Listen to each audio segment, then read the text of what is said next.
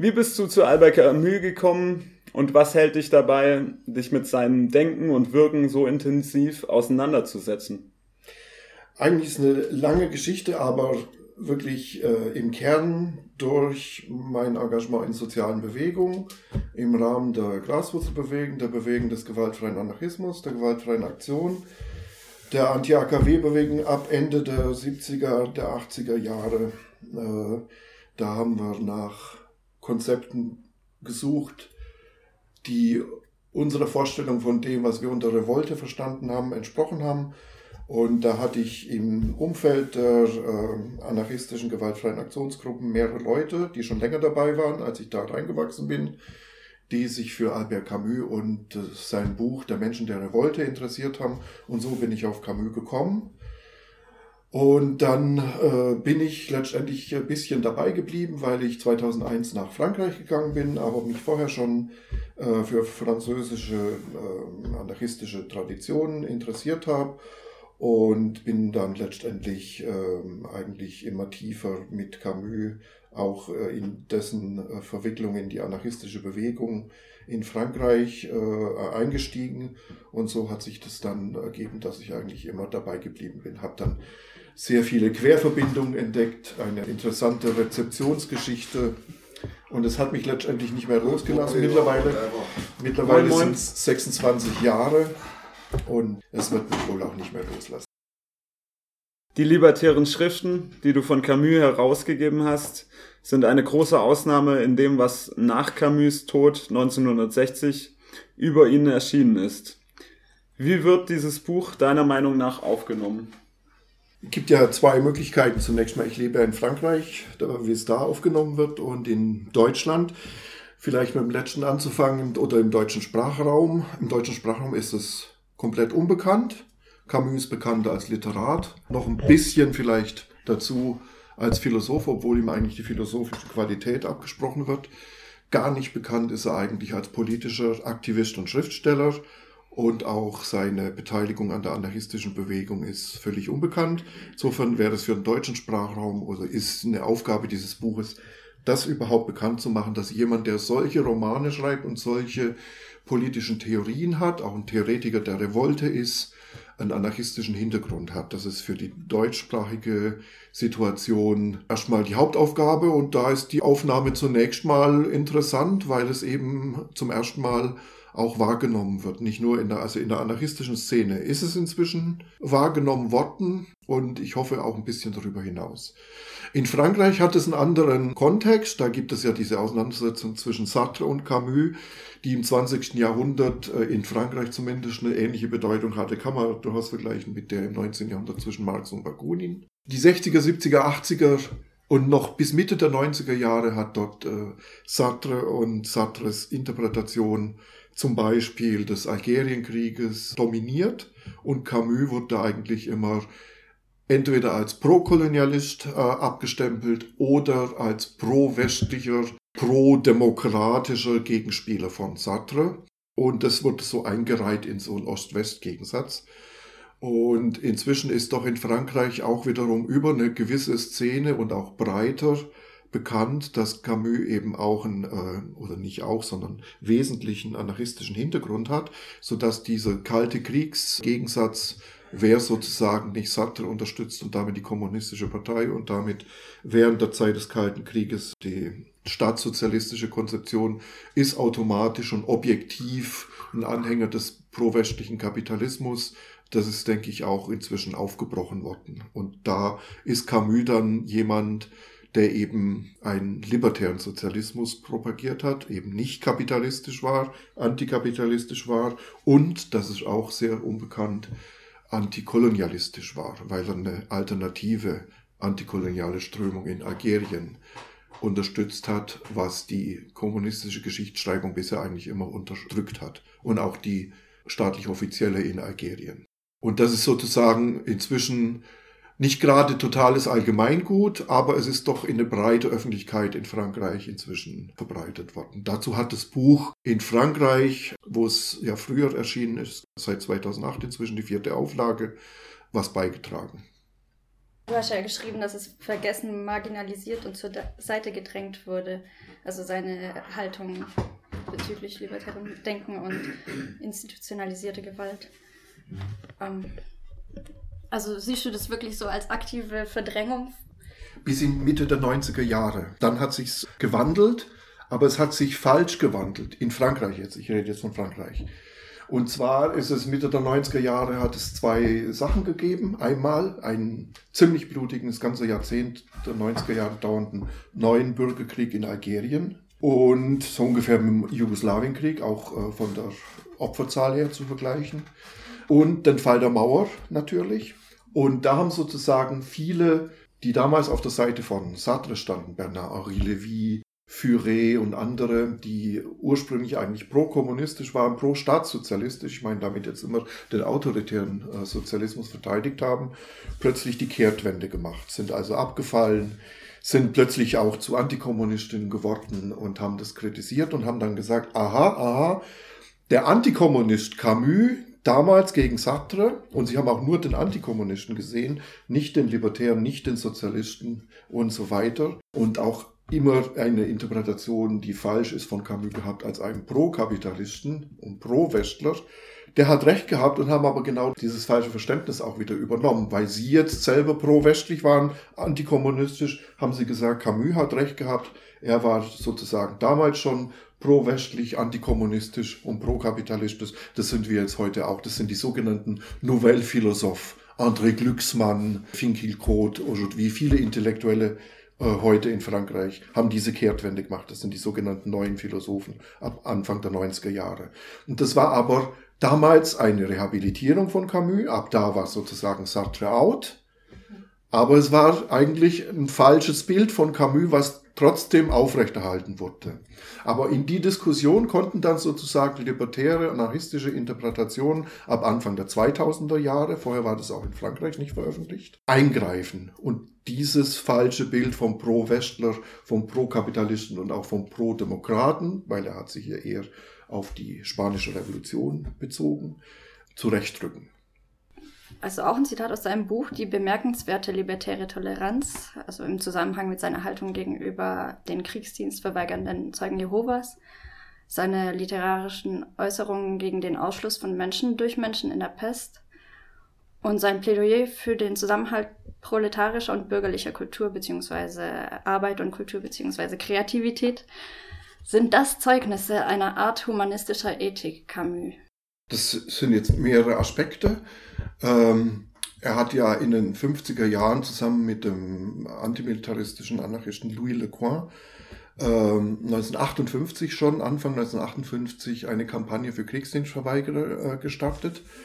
Ähm, das war damals natürlich mitten im Algerienkrieg sehr wichtig, weil damals bis zu 500.000 äh, französische Soldaten nach Algerien geschickt worden sind. Also man muss sich das auch nochmal so von der Zahl her vorstellen. Man weiß ja zum Beispiel äh, im Irakkrieg in der härtesten Phase direkt am Anfang waren es ungefähr 300.000 US-amerikanische Soldaten. Und da war natürlich ein öffentliches Eintreten für Kriegsdienstverweigerer unmittelbar wichtig, auch einfach als antikolonialer Akt. Und das war äh, eine, ein Teil des ethischen Verständnisses von Camus, den er im Zusammenhang mit Diskussionen in, mit anarchistischen Freunden und Freundinnen direkt nach der Befreiung nach dem Zweiten Weltkrieg äh, geführt hatte.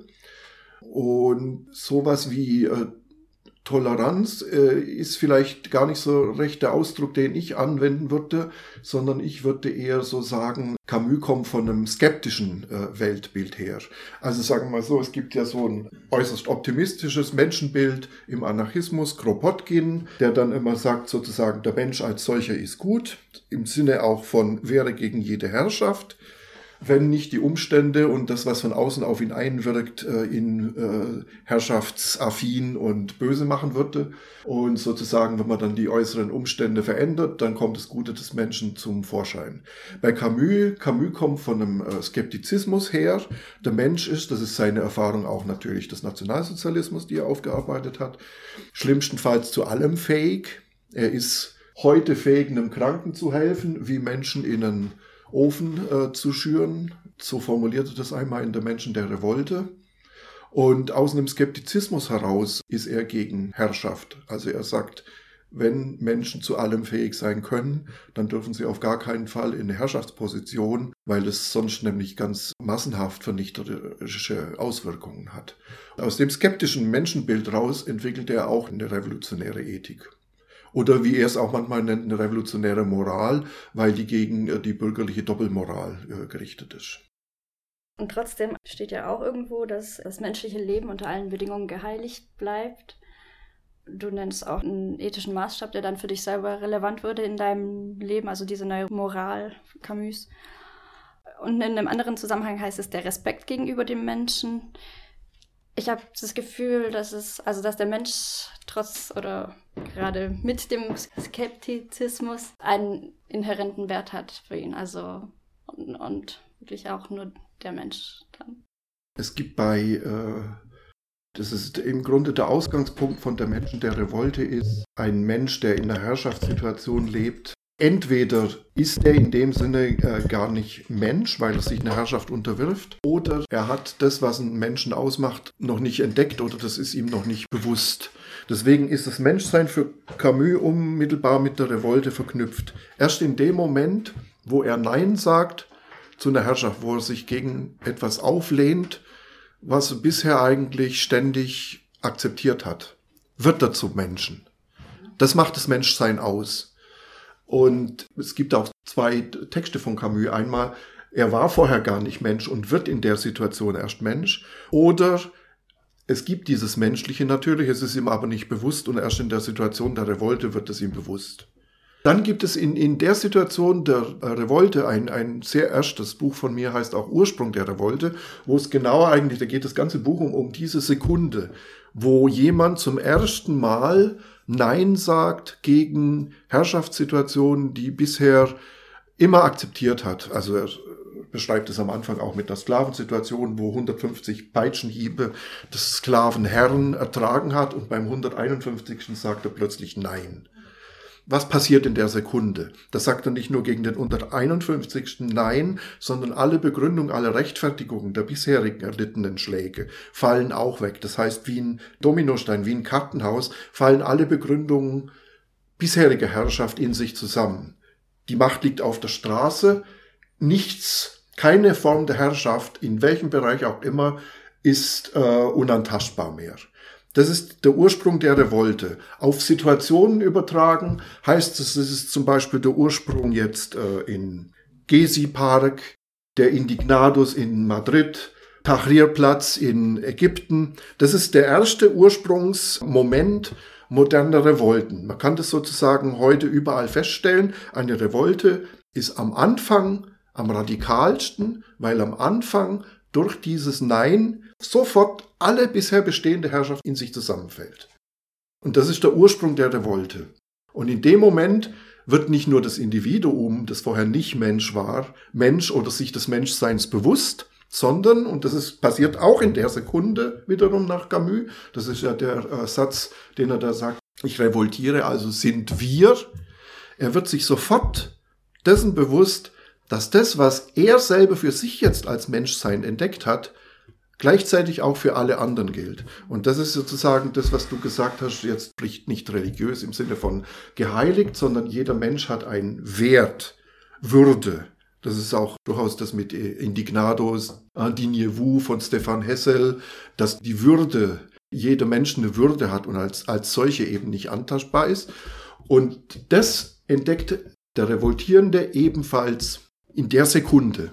Das ist ein kollektiver Akt, der tendenziell auf alle Menschen ausweitbar ist. Von daher kommt zum Beispiel für uns als gewaltfreie Anarchistin auch der unmittelbare Zusammenhang. Insofern ist es auch ein gegen die Revolte gerichteter Akt, wieder aufs Neue, was ja bisher Tendenz der Herrschaft war, Menschen ihre Würde abzusprechen und ihnen eben das Menschsein zu berauben. Das ist dann der unmittelbar ethische Wert. Und wir sind jetzt immer noch in der ersten Sekunde der Revolte, was da alles passiert. Und das ist sozusagen entweder die Geburt des Menschseins oder das sich Bewusstwerden dessen, was im Mensch für alle Zeit das Wichtigste, das Erhaltbarste, das Wertvollste ist. Dann kommt jetzt nochmal ein Zitat Joyeux, Ah, glaube ich. Joyeux. äh, indem er mit dem Finger auf die Ungerechtigkeiten zeigte, musste er diejenigen gegen sich aufbringen, die ihr intellektuelles Wohlbehagen im Schatten der politischen Religion verstecken, mittels derer diese Ungerechtigkeiten sich verewigen. Finde ich ein sehr schönes Zitat. Ähm, also äh, liegt wahrscheinlich auch an diesem Skeptizismus, den du benannt hast, als Mensch, als scheiterungsfähiges Wesen. Und er scheute dabei ja auch nicht davor zurück, die Verfehlungen in dem ihm am nächsten liegenden äh, Bewegungen äh, sichtbar zu machen, darauf hinzuweisen, mh, indem er Simon Weiler oder Simone Weiler und Simon Weil. Simon Weil und den Antisemitismus von Rassi zum Beispiel Mhm. auch- Racine. Rassili ähm, äh, thematisierte. Also Glorifizierung schien ihm sehr fern zu liegen. Kannst du das auf irgendetwas ähm, zurückführen? Also hast du eine Erklärung dafür? Ja, es war es ist eigentlich ein, äh, eine, eine starke Wahrheitsliebe, die, die da zum Ausdruck kommt und auch ein äh, äh, Ansatz von äh, Emanzipation, der sich weigert, sich in dem Sinn jetzt ethisch korrumpieren zu lassen, dass man die politischen Interessen unterordnet. Insofern ist das auch eine apolitische, eine antipolitische Haltung, wo Camus sich weit entfernt von jedem Politik, auch Parteipolitik zeigt und die großen Auseinandersetzungen dadurch, dass er eben äh, darauf bestand, Herrschaftsformen auch zu thematisieren, selbst wenn sie sozusagen im sogenannten emanzipatorischen Lager vorkamen, hat er das eigentlich unterstrichen. Zum Beispiel waren ja die Sachen, die er thematisiert hat, zum Beispiel direkt nach der Befreiung nach dem äh, Zweiten Weltkrieg äh, die Entdeckung, dass es sowjetische Lager gibt, also in der das System Gulag äh, in der Sowjetunion. Darüber sollte, das war die äh, damalige Position der Kommunistischen Partei, des Stalinismus sowieso, aber auch von Sartre, öffentlich nicht gesprochen werden, weil wenn in den westlichen Medien öffentlich darüber gesprochen wird, gibt man dem Kapitalismus sozusagen nur Futter, nur äh, Material, um sein eigenes System aufrechtzuerhalten, ist also objektiv, das war damals natürlich das große Schimpfwort, du kannst subjektiv noch die besten Intentionen damit verknüpfen, das zählt alles nicht, sondern objektiv, was du auch sagen magst, stehst du auf der Seite des Kapitalismus damit. Und genau dem hat äh, Camus eben widersprochen und darin liegt auch eine Wahrheitsliebe, dass man auch wenn Herrschaftsformen auf der eigenen Seite auftreten, die kritisieren muss. Dasselbe ist innerhalb der anarchistischen Bewegung in Frankreich. Paul Racinier war ein Auschwitz-Leugner, hat aber in vielen anarchistischen Zeitschriften geschrieben und Camus, als er in anarchistischen Zeitschriften geschrieben hat, hat es kritisiert, seinen Antisemitismus kritisiert. Da war das gleiche Motiv äh, grundlegend. Oder im ähm, Antikolonialismus der algerischen Befreiungsbewegung von 1954 bis 1962 äh, war es so, dass es eben einen antikolonialen Pluralismus gegeben hat. Äh, nicht nur die algerische Befreiungsfront als Bewegung, die gegen die französische Armee gekämpft hat, sondern eben auch die sogenannten algerischen Messalisten, die Anhängerinnen eines Gewerkschafters, Messali Hadj. Und die wurden bewaffnet bekämpft von der FLN, von der Befreiungsfront. Die FLN beanspruchte, die einzige legitime antikoloniale Bewegung zu sein. Das war aber real nie der Fall. Die Messalisten waren zum Beispiel Anfang der 50er Jahre ungefähr zehnmal rein von der Mitgliederzahl her so stark wie die FLN. Die FLN war eine, eine reine Untergrundgruppe. Und trotzdem wurde eigentlich äh, die Erinnerung an den Messalismus ausgelöscht. Die wurde praktisch, äh, es wurde gar nicht wahrgenommen. Und es hat Massaker gegeben, der FLN am Messalismus. Und Camus hat darauf bestanden, die in anarchistischen Zeitungen zu thematisieren. Die kommunistischen Zeitungen haben sowas nicht wissen wollen, haben das ab, abgelehnt, sowas äh, zu berichten oder abzudrucken. Und das, darum, darum liegt eine, eine Wahrheitsliebe von Camus, die sich dann auch ausdrückt darin, dass diese Wahrheit an ans Tageslicht muss, auch wenn sie jetzt objektiv politisch gerade nicht in die politische, politische Kräfteverhältnis passt, soll das trotzdem thematisiert werden. Steht auch an einer anderen Stelle eben, dass Realpolitik auf dem Rücken, in dem Fall waren es die Besiegten der CNT und der Republikanhänger, dass er sie ablehnte und ähm, das als ein Europa des Betrugs, des Verrats und der reinen Politik bezeichnete. Wogegen und wofür würde sich Camus deiner Meinung nach heute besonders engagieren? Ich meine, das, was du mit der Realpolitik äh, genannt hast, das betrifft ja jetzt, hast du ja auch gesagt, äh, Spanien, die Situation, als Camus in eine anarchistische Bewegung reinwuchs, direkt nach der Befreiung, nach 1945. Das hat ja damit zu tun, zum Beispiel, dass de Gaulle der war ja während der Besatzungszeit in London, hat von London aus die Resistance mit dirigiert und kam dann als der große Befreier. Als jemand, der schon 1940, als die Nazis ja Frankreich überfallen haben, gesagt hat, diese Niederlage akzeptieren wir nicht, leistet Widerstand und äh, zum Beispiel ja auch das Kollaborationsregime von Pétain abgelehnt hat, also immer nicht anerkannt hat. Jetzt kommt als der Befreier de Gaulle nach Paris 1945 ins befreite Paris und einer der ersten politischen Akte als neuer Regierungschef, was macht er? Er nimmt diplomatische Beziehungen zu Franco auf. Franco ist ein faschistischer Sieger. Die Alliierten haben Franco nicht abgesetzt, wie alle oder wie die meisten anderen faschistischen Regimes in Europa, und das macht jetzt jemand aus realpolitischen Gründen, weil er selber gerade neuer Staatschef wird, der selber vorher noch gegen die Realpolitik Stellung genommen hat, 1940 vereinsamt mehr oder weniger war und gesagt hat, irgendwie hier geht es ums Prinzip. Pétain, äh, das Vichy-Regime wird nicht anerkannt, obwohl das damals die realpolitische Position war. Aber in dem Moment, in dem er selber de Gaulle äh, an die Staatsspitze kommt, macht er sofort den realpolitischen Akt und erkennt das Franco-Regime an. Und das hat den Resistant Camus empört, dass jemand sozusagen in dem Moment, in dem er selber in eine herrschaftliche Position kommt, sofort die eigenen Prinzipien über Tisch wirft. Und ich denke, von daher, das ist dann irgendwie sozusagen vielleicht der Übergangspunkt, dass äh, Camus das geradezu gehasst hat, wenn jemand äh, eigene früher aufgestellte Prinzipien über den Tisch wirft und aus realpolitischen Gründen heute das Gegenteil behauptet. Da habe ich immer gern einen Spruch dafür, heute so, morgen so, äh, wie es gerade passt, hoffentlich merkt es keiner wieder ein Zitat. Er sagte, er könne nicht vorgeben, die mit ihren Händen Arbeitenden etwas zu lehren, wogegen er von ihnen so viel zu lernen habe. Weißt du, ob Camus sich irgendwo besonders physisch verausgabt hat? Er hat eigentlich immer darauf hingewiesen äh, äh, oder das auch zu einem theoretischen Prinzip erklärt, dass Arbeit in dem oder Arbeitssituationen in dem Moment äh, der Herrschaft dienen, wenn der Arbeiter von Kunst beziehungsweise Kreativität abgeschnitten wird. Das heißt, wenn er selber nicht mehr fruchtbar über seinen Arbeitsvorgang nachdenkt, wenn er Arbeit selber nicht mehr als kreativ, als Kunst begreift.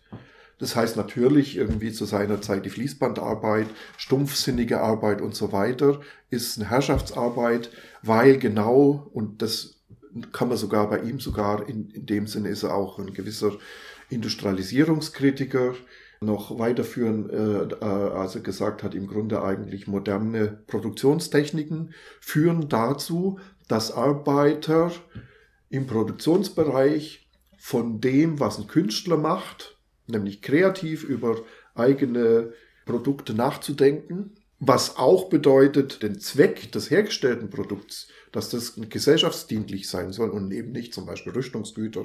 Er hat ja die Atombombe abgelehnt als einer der wenigen seiner Zeit, direkt schon als sie geschmissen wurde. Ähm, dass das natürlich auch zu der Verbindung von Arbeit und Kreativität und Kunst gehört. Und wenn diese Verbindung, dass ein Arbeiter sich selber auch als Künstler sieht, abgeschnitten wird, dann wird eben sowas möglich, dass er nicht mehr über das Produkt seiner Arbeit nachdenkt. Und genau das, den Zusammenhang von Arbeit und Kunst, auf dem hat er auch äh, deswegen bestanden. Hat er mehr getan, wie zu denken? Also hat er. So. ähm, ja, er war ja äh, von seinem Hauptberuf her Journalist. Sowohl schon in Algerien als auch dann während der Resistance im Untergrund. Und direkt dann danach, als zweiter Beruf nach dem Zweiten Weltkrieg, kann man sagen, gleichbedeutend mit Journalismus, Schriftsteller. Das war seine Haupttätigkeit. Physisch hat er wenig gearbeitet, obwohl er eigentlich aus einem ganz einfachen äh, Sattler- bzw. Weintonnenherstellerfamilie kam. Aber er war schwer krank und zwar seit Jugendzeit. Er hatte eine Lungentuberkulose und wurde deshalb auch, äh, war äh, physisch nicht fähig, äh, schwere körperliche Arbeiten zu machen. Deswegen äh, gibt es bei ihm keine Phase, in der er schwere körperliche Arbeit äh, gemacht hat. Ja, da, da gab es auch so die eine Stelle, wo ähm, ich weiß nicht mehr, in welchem Buch äh, dieses Beispiel, äh, das er beschreibt, dass ihm dann zugerechnet wurde, einer ertrinkenden Person zuzuschauen und dann sich nicht zu trauen oder es zu verpassen, reinzuspringen, was dann als Erklärung wurde dann auch seine Tuberkulose, also äh, als Rechtfertigung von irgendeinem Freund, dass er sowieso dabei gestorben wäre. Das steht auch in der Einleitung. Ja. Also das und, und äh, du benutzt es als Beispiel, dass er sozusagen äh, sogar sich selber demaskierte soweit, also dass er nicht nur in alle Seiten, sondern auch sich selber in Frage stellte. Also Soweit gegen seinen Skeptizismus. Ja, wo, wobei, Moment, das ist jetzt ein literarisches Beispiel. Mhm. Das ist aus äh, der, der Fall. In der Fall schildert er äh, so ein Beispiel, dass nachts, äh, wo über eine Brücke geht und der hört einen Schrei von jemand, wo sich ins Wasser schmeißt, Selbstmord begeht und die Person schafft es sozusagen nicht und stellt sich dann ständig selber Rechtfertigungen vor, äh, hinterherzuspringen und die Person zu retten. Und das ist sozusagen, aber das verhandelt er literarisch. Real, physisch gibt's für ihn so eine Situation nicht. Er stellt, man kann, man kann die in seiner Biografie auf verschiedene Sachen irgendwie übertragen. Man kann die übertragen auf das Verhältnis zu seiner Ehefrau. Er hatte nämlich dann auch gleichzeitig Geliebte. Die Ehefrau war sehr unglücklich damit und hat darunter auch sehr gelitten. Es hat auch Selbstmordversuche von ihr gegeben und er hat sich darüber Vorwürfe gemacht. Das kann man damit in Verbindung bringen. Aber das kann man natürlich auch auf eine äh, politische Ebene übertragen und sagen irgendwie, äh, das ist eigentlich ein Aufruf, äh, dem, äh, und so ist es ja auch, äh, zwar in dem Roman schafft es die Person nicht, aber es wird auch im Roman klar, es wäre eigentlich besser gewesen, er hätte es geschafft, ihr zu helfen. Rein biografisch kann man eigentlich sagen, dass sich Camus jetzt nicht vor entscheidenden Beteiligungen gedrückt hat. Also er war ja in der Resistance, er ist in den Untergrund gegangen. Er hat ja zum Beispiel auch ähm, in äh, Chambon-sur-Lignon gab es eine Juden, die größte Judenrettungsaktion während der Besatzung in ganz Frankreich. Und als er dann nach Paris gegangen ist, hat er äh, auch bedrohte Juden, Jüdinnen weitergeschleust nach Chambon-sur-Lignon. Also er hat sich ja beteiligt. Er war Beteiligter und er war ja auch Redakteur in der Untergrundzeitung. Das war lebensbedrohlich. Er ist auch einmal zusammen mit einer Redaktionsmitarbeiterin in eine Gestapo-Kontrolle gekommen. Da war das einzige Glück, die hatten Satzfahren dabei, dass sie das im Mieter hatte und sie da nicht untersucht wurde, sonst wäre das das Todesurteil gewesen. Also es ist durchaus so, dass äh, er in der Resistance war und sein Leben für seine politische Überzeugung aufs Spiel gesetzt hat. Das kann man ihm nicht vorwerfen. Das kann man vielleicht Sartre vorwerfen, dass er nicht so viel Risiko eingegangen hat. Aber da muss man jetzt sozusagen unterscheiden zwischen seinem realen Leben und der literarischen Beschreibung dessen, was er damit sagen wollte. Ja, ich hatte es nur so verstanden, dass es ihm eben unterstellt wurde aufgrund der Geschichte, dass er da sich selber sozusagen eben aus dem Sartre-Lager wurde es ihm unterstellt, dass er ja, sich selber seine Feigheit sozusagen zur Schau gestellt hat, während selbst wenn es so wäre, wäre es ja sehr edel, sich selber so. Ja, wenn man das, wenn man das äh, nicht auf die persönliche Situation mit seiner Ehefrau bezieht, sondern auf eine politische. In der Zeit, das Schütt, äh, also der Fall ist 1957 rausbekommen, so ein Vorwurf, der war dann auf den Algerienkrieg bezogen. Und der Sartre-Vorwurf war, Camus ist feige, weil er die algerische Befreiungsfront nicht unterstützt und sich nicht unzweideutig und ohne äh, Einwände auf die Seite des Antikolonialismus stellt. Und damals war das aber halt so, dass die FLN zum Beispiel ja diese Auseinandersetzung mit dem Messalismus hatte und aber auch individuelle Attentate ausgeführt hat. Camus Mutter hat damals in Algier gelebt und er hat es einmal dann so formuliert, äh, meine Mutter fährt in Algier mit der Straßenbahn, da war gerade ein Anschlag auf eine Straßenbahn gewesen, da hätte meine Mutter drin sitzen können. Wenn das die Form der Befreiung ist, ist das für mich eben nicht Gerechtigkeit, dann ziehe ich das Leben meiner Mutter vor. Das ist zum Beispiel ein, ein Satz von ihm gewesen, den man ihm dann vorgehalten hat.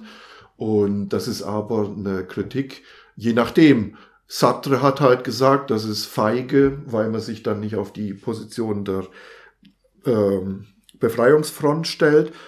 Andere haben gesagt, oder auch Camus selber wird es sagen, in der Situation war das mutig, weil man sich nicht einfach blind links auf äh, eine Seite gestellt hat, die eigentlich äh, einen anti-emanzipatorischen Akt mit einer Befreiungsphilosophie verbunden hat. Da muss man sich dann politisch entscheiden, wie man das bewertet. Dein neues Buch ist eine Biografie zu Rirette Madrejean, Attentatskritikerin, Anarcha-Feministin, Individualanarchistin. Welche Verbindungen hatte diese zu Albert Camus? Also überhaupt so nach der Schwerpunktsetzung der Arbeit mit Camus hat mich besonders interessiert, das, was man allgemein so Rezeptionsgeschichte nennt. Also wie hat Camus und welche Bewegung, welche Personen hat Camus beeinflusst? Und wiederum, welche Personen und welche Bewegung haben Camus beeinflusst? Also beides von, von beiden Richtungen her hat mich das interessiert. Zum Beispiel ist sehr unbekannt, dass Camus die African American Movement in den Südstaaten der USA, die studentische Basisbewegung, die die Aktion gemacht hat, für die dann Martin Luther King bekannt geworden ist, von Leuten, die sind dann sozusagen zweite Reihe, Ella Baker, Robert Moses, die waren von Camus beeinflusst. Das weiß man nicht, das habe ich aber rausgefunden. Und darum wiederum zum Beispiel, ich habe einen US-amerikanischen Schwarzen aus der Bewegung, der hat eine Geschichte von SNCC, Student Nonviolent Coordinating Committee, geschrieben. Und da habe ich das gelesen, dass äh, die eben von Camus beeinflusst wurden. Dann habe ich seine Geschichte vom Englischen ins Deutsche übersetzt und habe mit ihm eine Rundreise gemacht, um das Buch vorzustellen. Und so bin ich sozusagen auf eine dieser Rezeptionsgeschichten äh, gekommen. Und hier bei Renette Maître Jean ist es sozusagen gerade andersrum. Da war es nicht Camus, der, das ist ja nie nur eine Person, aber der eben einen gewissen Einfluss hatte auf eine bestimmte Bewegung, sondern es gab eben die anarchistische Bewegung, die dann eben einen gewissen großen Einfluss hatte auf äh, die Tatsache, dass Camus eben nach dem Zweiten Weltkrieg in anarchistischen Zeitungen schrieb. Und da ist Renette Maître Jean eben eine, die sehr wichtig war für Camus um überhaupt Kenntnisse dessen, eigentlich der ganzen Tradition des französischen Anarchismus zu bekommen. Und er hat die kennengelernt 1940, als Camus gerade in Paris, er war vorher in äh, Algerien gewesen, angekommen war und schon wieder flüchten musste, weil die Nazis gerade Paris äh, angegriffen haben. Und es war das sogenannte Exodus, der Exod, das muss man sich vorstellen. Gibt es auch Dokumentaraufnahmen in Marseille, habe ich gesehen, dass praktisch vier Millionen der damaligen acht Millionen Stadt einfach Tohu Wabohu in Süden geflohen sind. Über vier, fünf Monate hinweg. Je nachdem, wo, wusste ja auch niemand, wo die Nazis dann aufhalten, äh, anhalten, ob die überhaupt anhalten. Ein völliges Chaos. Und diese Zeit haben eben Maître Jean und Camus zusammen verbracht. Und in der Zeit, es gibt leider, das wäre natürlich ungeheuer spannend gewesen, waren die eben über vier, fünf Monate, die haben im selben, wo sie gearbeitet haben, hat es ein Tageszeitung, da haben sie gearbeitet, sie als äh, Korrekturleserin, er als Redaktionshilfskraft, äh, hat da nicht drin geschrieben, er hat da nur sozusagen Hilfsarbeiten gemacht. Im selben Auto waren sie da gesessen und haben da eben drei bis sechs Monate zusammen verbracht und sich natürlich unterhalten. Und es ist bekannt über Biografen, über welche Themen sie sich unterhalten haben. Und aus den Themen und aus der Biografie von René Maître Jean kann man dann schließen, was sie ihm sozusagen erzählt hat. Rirette Maître-Jean war damals 1940 schon in höherem Alter, so 50 rum. Er war noch relativ jung, 30 rum. Und deswegen hat sie ihm im Grunde die Lebensgeschichte erzählt. Da spielen zwei Stichpunkte eine große Rolle. Seine Kritik der Attentate der sogenannten Bonneau-Gruppe, Jules Bonneau, damals auch bekannt unter der sogenannten Bonneau-Bande. Das waren Raubüberfälle, bei denen es leider durchaus einige Kollateralschäden gegeben hat, für die unter anderem auch der Anarchismus dann sein negatives Etikett bekommen hat, wo es zum Teil auch äh, durchaus problematische Tendenzen gegeben hat. Und Renette Maître Jean ist aber eine, die das, und zwar ziemlich in einer äh, Artikelserie, die hieß Souvenir d'Anarchie, äh, scharf kritisiert hat und öffentlich kritisiert hat, diese Politik der individuellen Attentate und auch der Raubüberfälle, wo dann zum Beispiel 14-, 15-jährige Angestellte von der Bank eben dabei nebenbei mit umgebracht worden sind, neben dem Banküberfall. Das hat sie kritisiert, dass es eine totale Abirrung und eine Verkehrung anarchistischer Ziele ist. Das hat sie ihm erzählt. Gleichzeitig war sie damals mit einem wichtigen anderen Revolutionär des 20. Jahrhunderts zusammen. Damals hatten die eine Beziehung. Er war auch Anarchist wie sie. Viktor Serge. Und Viktor Serge hat dann nach dem Ersten Weltkrieg, nach, dem, nach dieser Affäre der Bono-Gruppe, Da hat er auch die individuellen Attentate kritisiert, aber eben dann sozusagen nicht den individuellen Terror, sondern ab 1917 den Staatsterror, nämlich in der Sowjetunion legitimiert. Er ist in die Sowjetunion gegangen, er hat zum Beispiel auch die Niederschlagung der, des anarchistischen Aufstands in Kronstadt dann legitimiert und die Phase von Lenin und Trotzki des Staatsterrors für gut befunden. Und das hat wiederum Redet Maître auch kritisiert. Also Redet Maître hat eigentlich eine Geschichte, eine Kritik der individuellen Attentate und des Staatsterrors, des individuellen Terrors und des Staatsterrors. Und das, das sind sozusagen die Stichpunkte, worum es bei den Gesprächen mit Camus ging. Das wurde von den Biografen aufgeschrieben. Sie haben sich unterhalten über die Bonneau-Gruppe und über Viktor Serge und auch seine Zeit in der Sowjetunion. Und das hat sie ihm sozusagen erzählt. Und daraus habe ich sozusagen dann, äh, das ist sozusagen somit endet das Buch mit dem Zusammentreffen von Rirette Maître Jean. Die haben sich dann auch nach dem Zweiten Weltkrieg in der anarchistischen Zeitung Témoin, da waren beide in der Redaktionsgruppe in Paris wieder getroffen. Und im Grunde aber wird eigentlich, ist es auch so ein Ausschweifen um Camus, dass ich dann sozusagen in dem Buch jetzt die Lebensgeschichte von Rirette Maître Jean selber erzählt habe. Also mit, äh, das sind im Anhang dann auch Artikel aus anarchistischen Zeitschriften von ihr. Und der Schwerpunkt des Buches macht natürlich diese Zeit, in der sie eben schwerpunktmäßig in der anarchistischen Bewegung gesteckt hat, die damals eben diese Abirrung der individuellen Attentate gemacht hat.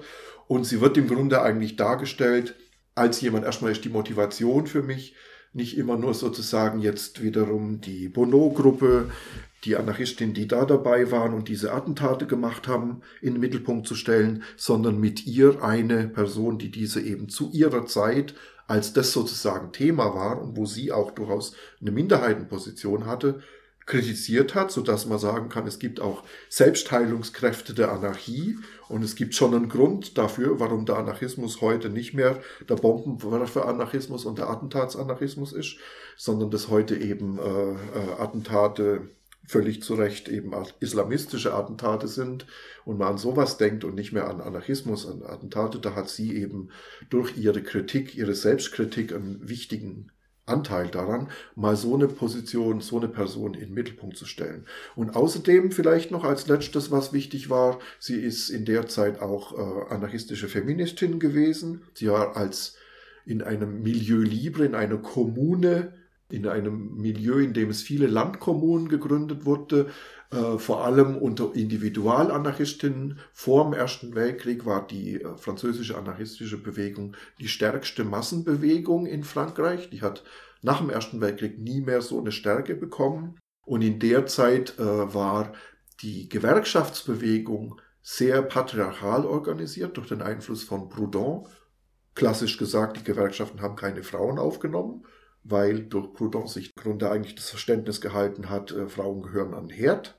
Aber im individualanarchistischen Milieu, im kommuneorientierten, lebensreformerischen Milieu hat es eben sehr starke Frauenpersonen gegeben, die wie Reret Maître Jean auch an wichtigen Positionen waren, zum Beispiel der Redaktion der Zeitung äh, L'Anarchie, die eine der wichtigsten Zeitungen vor dem Ersten Weltkrieg in Frankreich war. Und das war dann auch für mich eine Motivation, Red Maître Jean mal in den Mittelpunkt einer Biografie zu stellen. Und neben der hoffentlich, hoffentlich, so sicher bin ich mir da auch nicht, nicht mehr, wichtigsten Anarchofeministin Frankreichs überhaupt, Louise Michel, auch mal noch eine andere aus dem Milieu des Anarchofeminismus in Frankreich äh, vielleicht im deutschsprachigen Raum bekannt zu machen. Das wäre noch eine weitere Motivation. Was hat Rirette Madrechin zu ihrer Zeit bewegt und was könnte sie uns heute sagen? Also das individualanarchistische Milieu damals war ja eins, das sich auch gegen die äh, sonstigen anarchistischen Milieu, das war dann das syndikalistische, das anarchokommunistische Milieu, gegen so eine Vorstellung von, wir müssen uns zuerst organisieren, dann kommt irgendwann der Zeitpunkt der Revolution und dann kommt die Zeit der Befreiung, gegen so eine Vorstellung gerichtet hat. Als sie Anfang des 19. Jahrhunderts in das, in das individualanarchistische Milieu gekommen ist, hat sie in der Zeitung Anarchie äh, der ist dann bald gestorben, einen äh, der wichtigsten Vertreter dort, Albert Libertat, kennengelernt. Der hatte im Grunde eigentlich den äh, Ausspruch, äh, nicht in erst 100 Jahren müssen wir anarchistisch leben. Und das war dann sozusagen verbunden mit Kommunen gründen, gemeinschaftlich leben, auch freie Sexualität, freie Liebe. Das war damals auch je nach Gender sehr unterschiedlich. Freie Liebe wurde von Männern oft einfach benutzt, um mehrere Beziehungen mit Frauen führen zu können. Wenn allerdings eine Frau, wie Rirette Maître Jean, freie Liebe gelebt hat und sich einfach, das hat sie dann auch, äh, Männer gewechselt hat und äh, ihr Liebesleben sei frei und selbstbestimmt gestaltet hat, dann war das durchaus auch nicht so angesehen und die Widerstände, mit denen sie da auch im Milieu zu kämpfen hatte, waren durchaus sehr viel verbreiteter und stärker. Und das äh, wollte sie unmittelbar umsetzen. Deswegen hatte sie sich in diesem Kommunenmilieu äh, sozusagen festgesetzt und hat sich in diesem Milieu dann auch sozialisiert. Und dieses Milieu hatte auch noch eine Vorstellung von Arbeitsablehnung, also zumindest Lohnarbeit wurde gesehen als Sklaverei. Man lebt ganz genauso parasitär von Herrschaftsverhältnissen, auch wenn man Lohnarbeiterin ist. Deswegen sollte im Grunde eigentlich alles, was man zum Leben braucht, entweder in Kommunen selbst hergestellt werden oder, das war dann sozusagen die, die andere Maxime, äh, weil äh, die äh, anarchistische Überzeugung ja war, dass Reiche von Unterdrückten durch Diebstahl leben. Das war damals der äh, allgemein akzeptierte Ausdruck Eigentum ist Diebstahl.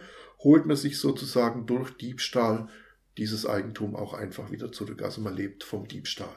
Und das wurde aber richtiggehend als Ideologie dann verstärkt. Das wurde dann Illegalismus genannt. Nicht nur Diebstahl, sondern alle Formen von illegalem Lebensunterhalt, Falschmünzerei. Und das ging dann eben aber auch bis hin zu bewaffneten Diebstahl, Raubüberfällen und so weiter. Äh, wurde also als legitimes Mittel, um sich selber, wenn man die Lohnarbeit schon ablehnt, zu ernähren, gesehen. Und was sie dabei festgestellt hat, das war allerdings auch ein starker Fanatismus. Es hat damals auch Ne, gar nicht so sehr, das hat natürlich ein vegetarisches Milieu in diesen Kommunen gegeben, aber es hat auch vor allem eine starke Wissenschaftsgläubigkeit gegeben. Natürlich war das auch erstmal ein Atheismus, aber es war eine starke Wissenschaftsgläubigkeit im Sinne von ziemlichen äh, abstrusen Moden, die damals zu Gang und Gäbe waren. Zum Beispiel hat einer in diesen anarchistischen Kommunen, mit denen sie da gelebt hat, Lorulot, der hat die Überzeugung gehabt, der Mensch stamme vom Walfisch ab wissenschaftlich alles belegt. Deswegen wird es auch genügen, wenn er pro Tag ein Glas Walfischöl trinkt. Ein Mensch braucht nicht mehr zum Leben. Man sieht daran auch, dass es kein Vegetarismus ist, weil um Walfischöl herzustellen, muss man Walfische auch töten. Sondern das hieß damals Scientismus. Das waren also wissenschaftlich und das wurde damals mit, einer mit einem Fanatismus vertreten, der ist unglaublich. Und sie sieht nun so, zum Beispiel den Fanatismus der in diesen Ernährungsmittelexperimenten war ganz genauso am Werk bei den Leuten, die die Raubüberfälle gemacht haben. Das waren im Grunde eigentlich scientistische Vegetarier, die auch, und zwar mit demselben Fanatismus, die Raubüberfälle gemacht haben. Und genau das hat sie kritisiert, und zwar den Fanatismus dabei. Vielen Dank ähm, für das Gespräch. Oder wolltest du jetzt noch ergänzen? Die letzten Fragen beantworten ist länger und länger geworden. Leider. Sehr interessant. Wer, wer, wird die nächste Person sein? Nächste Thema wird sehr wahrscheinlich sein sur Lignon. Das wird keine Person sein, sondern das wird die Judenrettung in, während der Besatzung sein wahrscheinlich. Da habe ich schon Material dazu.